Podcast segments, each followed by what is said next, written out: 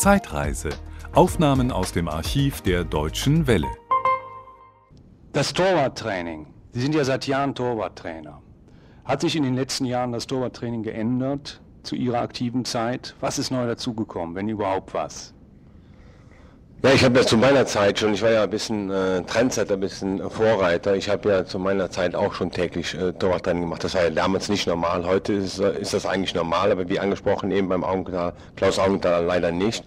Äh, das hat sich geändert. Heute muss man natürlich auch mit den Medien gut umgehen können. Früher hatten wir zwar auch Medien gehabt und Presse, das ist ganz klar, aber doch nicht war die äh, die Fernsehstationen doch nicht so präsent wie heute äh, in den Stadien, wenn man sieht, das sind 10 oder 12 Kameras und äh, das gehört, die bezahlen viel Geld. Dafür, dafür ähm, wollen diese Sender natürlich auch eine gute Gegenleistung haben, das ist ganz klar. Und da muss man natürlich auch die Spieler ein bisschen schulen. Man kann da nicht einen vor die Kamera lassen, der Ö und A und sag ich mal und durch mal und denke ich mal, das geht nicht. Da muss man auch äh, da mit den Jungs trainieren, sie müssen mental sehr, sehr stark sein, weil ich glaube nicht, dass der Druck heute größer ist. Wir hatten früher sicherlich genau den gleichen Druck. Was machen um, Sie denn als mentales Training? Ja, ich habe damals auch wieder 19, Anfang der 70er autogenes Training trainiert. Ich bin bei einer, bei einer Lehrerin gewesen, bei der ich das in neun Sitzungen dann gelernt habe, wie, wie, man sich runterfährt, wie man sich konzentrieren kann auf das Wesentliche. Ich war auch so ein bisschen so ein Zappelphilipp am Anfang meiner Karriere und ähm, der damalige Vereinsarzt hat dann gesagt, äh, geh doch mal zum autogenen Training und versuch mal die Kräfte, die du hast, die Energie, den Power auf den Punkt zu bringen. Das habe ich gemacht. Ich habe das auch voller Überzeugung gemacht, nicht nur, weil er gesagt hat, geh da mal hin, da braucht man gar nicht hinzugehen. Das hat mir sehr, sehr geholfen. Sie sprachen gerade das Torwarttraining bei Bayer Leverkusen an. War das der eigentliche Trainingsgrund, der einzige Trainingsgrund? Also von meiner Seite aus ja, weil wenn man, ich habe ja schon, ich habe es eben schon mal äh, gesagt, wenn ich ein Leben lang immer jeden Tag trainiert habe mit den Torhütern und war es nur eine halbe Stunde, also wenn die Mannschaft sich ohne Ball oder mit Ball warm gemacht hat, habe ich die Torhüter genommen. Äh, dann brauchte der Trainer nach einer halben Stunde den ersten Torwart, nach 40 Minuten den zweiten. Und dann habe ich mit dem dritten Torwart halt das ganze Training übertrainiert. Und dann, dann am anderen Tag haben wir gewechselt, haben einen anderen dahin geschickt, dann habe ich den anderen mal alleine trainiert. Das war bei Ottmar Hitzfeld hervorragend. Wir sind in Dortmund zweimal Meister, Champions League Weltpokalsieger geworden. Stefan Klose ist in die Nationalmannschaft gekommen. Und das war beim unter Franz Beckenbauer, der damals gesagt hat, du musst jeden Tag kommen, weil ich will deutscher Meister werden. Da hat der Heimund Aumann noch im Tor gespielt. Also bei allen Vereinen, wo ich jetzt war, habe ich äh, tagtäglich trainiert und ich glaube, das ist auch der richtige Weg. Die Besessenheit, diesen Ehrgeiz vom Toni Schumacher legt heute eigentlich nur der Olli Kahn zutage, finde ich. Sind die heutigen Spieler zu cool, zu blasiert? Meinen Sie, diese Generation ist weg des wirklich besessenen Siegeswillen? Ja, das... Äh man kriegt sicherlich auch einen Teil davon mit in die Wiege gelegt, das ist ganz klar. Aber das, was äh, auch ganz wichtig ist, dass man dazu erzogen wird. Und ich hatte gute Lehrer damals, Wolfgang Hoferreit, Wolfgang Weber, Hannes Löhr, Bernd Kuhlmann. Das sind alles äh, Nationalspieler, ältere Spieler gewesen, die mir auch gesagt haben, was wichtig ist für den Verein, sich zu identifizieren, sich einzusetzen äh, und vor allen Dingen, wenn ich auflaufe, immer zu kämpfen. Das ist das, das ist das A und O. Damit muss ein Profi auf den Platz gehen. Heute kämpfe ich von der ersten bis zur letzten Minute. Und wenn ich dann schlecht spiele, mein Gott, dann habe ich schlecht gespielt. Aber wenn ich das, wenn ich nicht kämpfe, dann spiele ich von vornherein schlecht. Das, äh, die Garantie kann ich jedem geben. Und wenn man, wenn man sich einsetzt von der ersten bis zur letzten, dann ist die Möglichkeit sehr, sehr groß, dass man gut spielt. Und das Publikum geht nach Hause, das ja auch heute viel Geld dafür bezahlt, dass man solche Spiele sieht, äh, geht nach Hause und sagt, guck mal, der hat gut gekämpft, was der sich reingehauen hat. Und das nehmen die Leute mit nach Hause. Dann verzeihen die auch mal, wenn man schlecht spielt. Sie reden über das Geld, zu Recht. Die regelmäßige Teilnahme an der Champions League sichert den Verein ja Millioneneinkommen. Ja? So hat sich diese Zweiklassengesellschaft jetzt entwickelt seit der Champions League. Hat ein Verein wie der FC überhaupt jemals die Chance, in Zukunft wieder mitzumachen, in diese erste Klasse reinzukommen? Oder ist der Zug jetzt zu sehr abgefahren? Das ist natürlich sehr, sehr schwer, das ist ganz klar. Aber der Zug abgefahren ist, das sehe ich nicht. Man nimmt doch nur äh, VfL Bochum als Beispiel. Wir sind jetzt Fünfter in der Bundesliga und äh, das war ja auch jahrelang ein Verein, wo man immer gesagt hat, das ist ein Fahrstuhlclub äh, in die erste Liga rein, aus der ersten raus in die zweite, eine graue Maus, aber die haben sich mittlerweile auch gemausert haben gute Spieler, denn der Trainer scheint auch zu passen und dann kann man auch mal eine Saison äh, da oben mitspielen. Wenn die im UEFA-Pokal kommen und ein, zwei, vielleicht sogar drei Runden überstehen, dann haben die wieder äh, gutes Geld eingenommen, wo man dann wieder einen anderen guten Spieler kaufen kann, den man vielleicht vorher hätte nicht kaufen können. Und das muss einfach das Ziel vom 1. FC Köln sein. Das, das Ziel, was sie jetzt vor Augen haben müssen, ist eindeutig und alleinige Ziel ist äh, in der Bundesliga bleiben. Es ist sehr, sehr schwer, sie sind Tabellenletzter. Aber die Chance ist ja noch da. Es ist ein die Chance ist erst dann nicht mehr da, wenn ich rein rechnerisch nicht mehr, äh, wenn ich es nicht mehr schaffe, in der ersten zu bleiben. Ansonsten muss ich fighten und kämpfen und alles daran setzen und tun, äh, dass ich äh, den Klassenerhalt schaffe. Und dann muss man wieder weitersehen. Nächstes Jahr muss ich ja sagen, okay, jetzt muss ich wieder drin bleiben, nicht mehr so stressig wie dieses Jahr. Jetzt versuchen wir mal ein bisschen ein paar Plätze sicherer dazustehen und äh, so muss man halt über Jahre hinweg dann auch gute Arbeit leisten. Es ist einfach sehr, sehr schwer im Fußball äh, die schnelle Markt zu machen und äh, sich auch Erfolg zusammenzukaufen. Das ist keine Garantie, dass man Erfolg hat. Ich musste noch was zum FC fragen. Das ist ja jetzt nichts Neues, die Situation. Und man hat sich quasi damit abgefunden, dieses Absteigen, Aufsteigen, Absteigen, Aufsteigen. Wann begannen die Probleme oder wodurch begann? Was war der Auslöser der Probleme? Des FCs. Kann man das auf einen Nenner bringen? Eine Philosophie, die schiefgegangen ist? Ja, das, äh, das liegt natürlich immer alles sehr eng beieinander. Ähm, das hat ja nicht erst seit gestern angefangen oder seit vorgestern, das, hat ja, das geht ja die letzten zehn Jahre schon so. Und das ist einfach das Problem. Man hat Spieler gekauft, die letztendlich äh, nicht in die Mannschaft reingepasst haben, dann auch durch Verletzung nicht spielen konnten. Äh, und wenn ich dann Spieler kaufe, wo ich denke, die bilden das Gerüst einer Mannschaft und die schaffen es nachher noch nicht mehr in der Mannschaft zu spielen, dann kostet das natürlich alles sehr, sehr viel Geld. Und äh, Sie haben es eben selber richtig angesprochen, wenn man dann nicht international oder äh, sprich Champions League, UEFA Pokal vertreten ist, dann geht irgendwann mal das Geld weg. Und dann kann man sich halt leider Gottes nicht mehr die absoluten äh, Superspieler holen. Da muss man sehen, dass man die zweite Kategorie oder die dritte Kategorie äh, einkauft. Und wenn die dann nicht einschlagen, dann passiert das, was mit dem ersten FC Köln die letzten zehn Jahre passiert ist. Das ist traurig, aber man sollte nicht so viel zurückschauen, soll nach vorne schauen. Und äh, ich, kann, ich kann mich da nur wiederholen. Das Wichtigste auch für diese Stadt, für diese Fans und jetzt mit dem neuen Stadion und WM-Stadt, für den FC ist es unheimlich wichtig und für diese Stadt und für diese Region, dass der erste FC Köln in der ersten Liga bleibt. Ihre Zeit in der Türkei war eigentlich positiv, was man so mitgekriegt hat in den Medien. Sie haben sich wohlgefühlt, das war ein Neuanfang, Bruch mit der Bundesliga, hat ihn aus meiner Perspektive sehr gut getan. Ähm, ist ein Auslandsaufenthalt immer zu empfehlen für einen Profifußballer oder ist es bedingt? Also ich bin ja notgedrungen dann ins Ausland gegangen. Ähm, wenn ich heute, heute sind die Spieler ja auch nicht mehr so lange beim Verein. Nach diesem Bossmann-Urteil, äh, äh, wo danach keine äh, Ablösensummen mehr gezahlt werden durften, ist es ja äh, an der Tagesordnung, dass die Spieler wechseln. Nach zwei Jahren, drei Jahren wechseln sie wieder Verein, können sie ablösefrei gehen, dann können sie wieder Handgelder kassieren.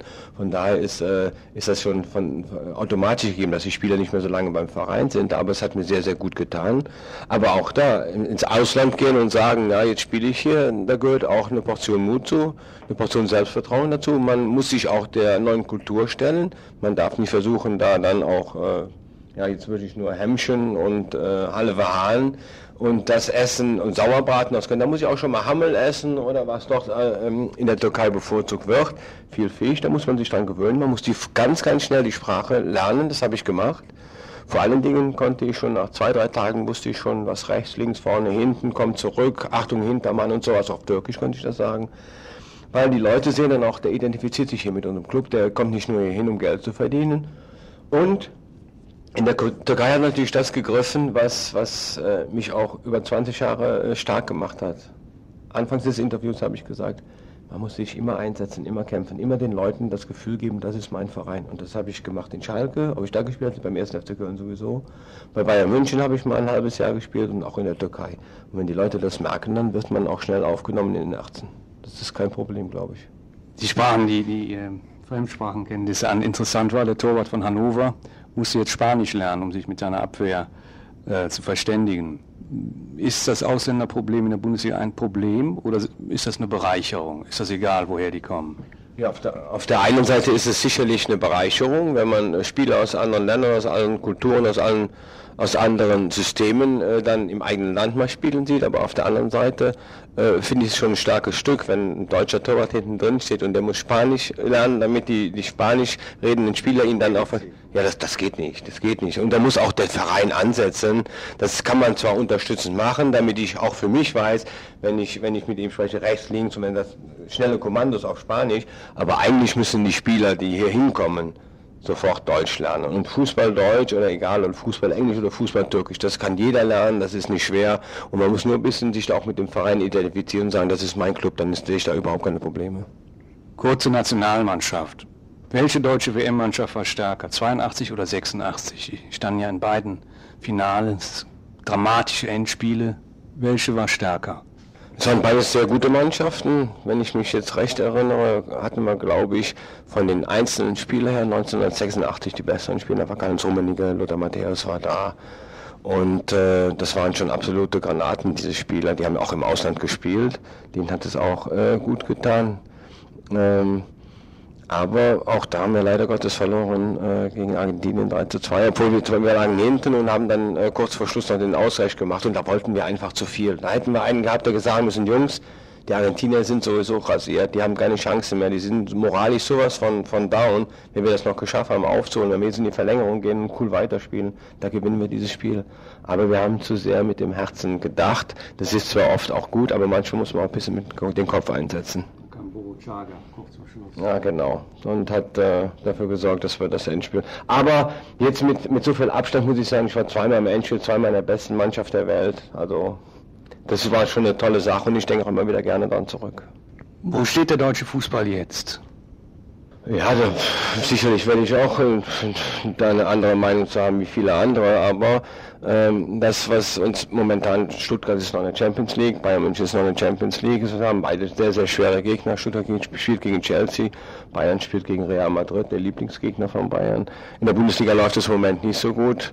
Äh, wir haben leider Gottes auch viele Mannschaften gehabt, die dann auch schnell ausgeschieden sind. Das wird sich dann irgendwann in den nächsten Jahren wieder zeigen, dass wir dann keine drei, keine vier, sondern nur noch drei oder vielleicht noch zwei in der Champions League haben. Das ist sehr, sehr schade weil ich glaube, dass der deutsche Fußball auch diese äh, Anerkennung braucht im Ausland auch wenn der Verein stark ist, dann hat, da habe ich auch gute Spieler in der Nationalmannschaft. Heute nicht mehr zwangsläufig, weil wir auch viele, wir haben eben darüber gesprochen, wir sehr viele ausländische Spieler haben. Aber ähm, das ist natürlich auch gut für die Jugend, für die Nachwuchsspieler, wenn die sehen, ah, der deutsche Fußball ist erfolgreich, Bayern geht weit in die Champions League, Stuttgart geht hoffentlich auch noch weit in die äh, Champions League. Ja, ich möchte auch Fußball werden. So wird natürlich das Potenzial unten dann auch ausgeschöpft und auch aktiviert, dass die Spieljungen Leute sagen, ah ja, ich gehe auch zum Fußball spielen. Es gibt sicher überall und immer wieder Riesentalente. Sie müssen nur gefördert, gesichtet werden und dann auch unterstützt werden. Sie sprachen gerade Chelsea London an. Das Finanzierungsmodell ist ja nun in aller Munde in der Fachwelt. Was halten Sie davon? Der reiche Abramowitsch kommt und gibt Millionen in einen Verein. Ist das nur so negativ, wie die Presse das darstellt, oder ist das, kann das auch aufregend sein? Kann das auch so frisches Blut reinbringen? Warum eigentlich nicht?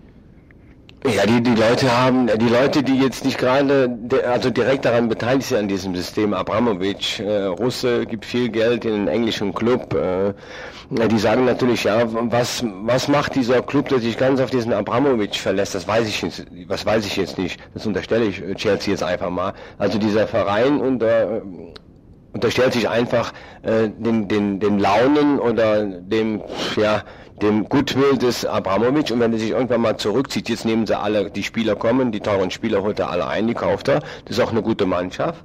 Ähm, aber was macht dieser Verein, wenn Abramowitsch von heute auf morgen sagt, so, ich bin nicht mehr da? Geht er dann, geht er dann äh, bankrott, der Verein? Oder hat man so viele Rücklagen gelegt, dass man sagen kann, okay, ich, das glaube ich eher. Ich glaube nicht, dass die Vereinsführung so blind ist und sagen, okay, jetzt komm mal her, jetzt gibt man jedes Jahr 70 Millionen Euro oder 80 Millionen Euro, jetzt kaufen wir uns eine Mannschaft zusammen, dann ist der irgendwann weg. Also da glaube ich schon, dass Profis dort am Berg sind und auch dafür sorgen, dass wenn der Abramovic weg ist, dass zwar nicht mehr die ganz großen Spieler gehalten werden können, aber dass sie zumindest nicht zusammenbrechen. Letzte Frage. Bayer Leverkusen. Wohin geht's? Nach oben, nach unten? Kann man schwer feststellen im Moment. Ja, sie haben jetzt die erste Halbzeit wieder ja, schlecht gespielt, in Hannover 2-0 äh, hinten gelegen. Dann haben sie in der zweiten Halbzeit sehr, sehr gut gespielt, hätten das Spiel noch gewinnen müssen. Und das ist das, was der, was der Mannschaft einfach auffällt, bisschen so äh, die Killermentalität. Zu sagen, so, ich Ich spiele so wie in der zweiten Halbzeit spiele ich von der ersten Minute an. Und dann äh, spiele ich meine Chancen raus, dann versuche ich den Gegner unter Druck zu setzen, dann versuche ich auch mal in Führung zu gehen. Und wenn das klappt, dann können sie ihre spielerischen Mittel ausschöpfen und auch mal äh, auftrumpfen dann auf dem Platz. Aber das ist in der Vergangenheit oft so gewesen, dass Leverkusen immer dann gesagt hat, jetzt gehen wir mal ins Spiel rein und ach, ups, 1, ups, lag man 1, 2-0 hinten oder 1 äh, oder 2-1 hinten und dann, und dann wird, wird bei den Spielern oben ein Schalter umgelegt, dass er, oh Mist, wir können in Hannover verlieren, wir haben schon zu Hause gegen Frankfurt verloren, jetzt müssen wir mal Gas geben. Und man sieht ja, dass sie es können. Das heißt, ich musste, ich musste die Mannschaft so sensibilisieren, dass sie das nicht erst nach, wenn es mal äh, ein schlechtes Erlebnis, ein negatives Erlebnis hatten, umsetzen, sondern von, von der ersten Minute an. Und dann kann der Weg ganz, ganz gut nach oben gehen. Prognose EM, WM für Deutschland? Ist das möglich, eine Prognose abzugeben? Oder ist alles drin? Ist wieder mal alles drin für die deutsche Mannschaft? Gar nichts und, und, und der erste Platz? Ja, das ist sehr, sehr schwer. Also ich würde, also ich würde nicht so weit gehen und sagen, dass Deutschland jetzt Weltmeister wird. Ja, weil das ist äh, sehr, sehr schwer. Im Moment, äh, man hört ja auch äh, Rudi Völler, im Moment ist es einfach so, dass er auch noch in der in der äh, Phase ist, wo er den einen oder anderen Junge äh, mal testen so will. Jetzt spielt Lahm von Stuttgart, wird jetzt mal eingesetzt. Und ähm, im Moment würde ich sagen, sind wir einfach nicht reif, reif dafür, die ganz Großen wie, wie Frankreich, Brasilien, Italien zu schlagen. Wir haben eine sehr, sehr schwere Gruppe mit den Tschechen und den Holländern und das äh, Fragezeichen Lettland. Äh, es wird ein Kopf-an-Kopf-Rennen meiner Meinung nach geben äh, zwischen drei Mannschaften, Tschechen, die Holländer und wir. Und da kommt es einfach darauf an, ja, wie spielen wir im letzten Spiel gegen die Tschechen. Ne? Man muss, Lettland müssen alle schlagen normalerweise vom Papier her, ja. Und dann kommt es an, ich, wir können auch Holland schlagen, aber wir können auch gegen Holland verlieren. Also da möchte ich keine Prognose abgeben. Das ist einfach eine schwere, eine schwere, eine schwere Gruppe. Und das, was wir brauchen, sind einfach gute Spieler. Dass Ballack wieder richtig fit wird, dass er heiß ist, dass er, dass er über 90 Minuten gehen kann, dass äh, Nowotny wieder nach seinen äh, langen, langen Verletzungen endlich mal wieder äh, der Jens Nowotny wird, den wir auch kennen, schnell, aggressiv und ähm, dass der ein oder andere, das ein oder andere Talent, wie jetzt Lahm oder Kurani dann noch einschlagen. Das sind so viele Komponenten, die zusammenkommen müssen, um da ein, ein, ein Urteil abgeben zu können. Das ist zu dem jetzigen Zeitpunkt, glaube ich, noch gar nicht möglich. Glauben Sie, dass der Olli Kahn seine Form halten kann so lange? Ja, der, der Olli Kahn ist ein, ein, positiv Verrückter. Der, für, die, für ihn zählt nur äh, der Sieg. Er ärgert sich. Äh, er sagt ja, für mich ist jedes Gegentor eine persönliche Beleidigung. Das kann ich äh, sehr gut, das kann ich sehr gut nachempfinden. Ja, genau. Ich glaube schon, dass er, dass er äh, einer ist, der sich äh, bis zur WM noch pusht und sagt, das wäre ein guter Abschluss jetzt äh, im dann im eigenen, im eigenen Land. Ähm War seine Sternstunde nicht 2002 und jetzt geht's runter. Nein, oh, oh, nein, das scheint mal, ich bin ab 82 ist äh, äh, Endspiel mit verloren, ich habe 86 mit Endspiel verloren und wenn ich das Buch nicht geschrieben hätte, wäre ich 90 noch im Tor gewesen und hätte sehr wahrscheinlich die Weltmeisterschaft mitgewonnen. Ne? Also das glaube ich nicht. Ne? Der Olli ist äh, da auch schon erfahren genug, der weiß, was er will, ist besessen und verrückt genug. Ich glaube, wenn wir noch mehr von den Spielern hätten, ich glaube, dann könnte man heute schon eher eine Prognose abgeben. Das war ein Podcast aus dem Archiv der Deutschen Welle. Schön, dass Ihnen das Angebot gefallen hat. Empfehlen Sie uns doch bitte weiter. Deutsche Welle. Mehr unter dw.com.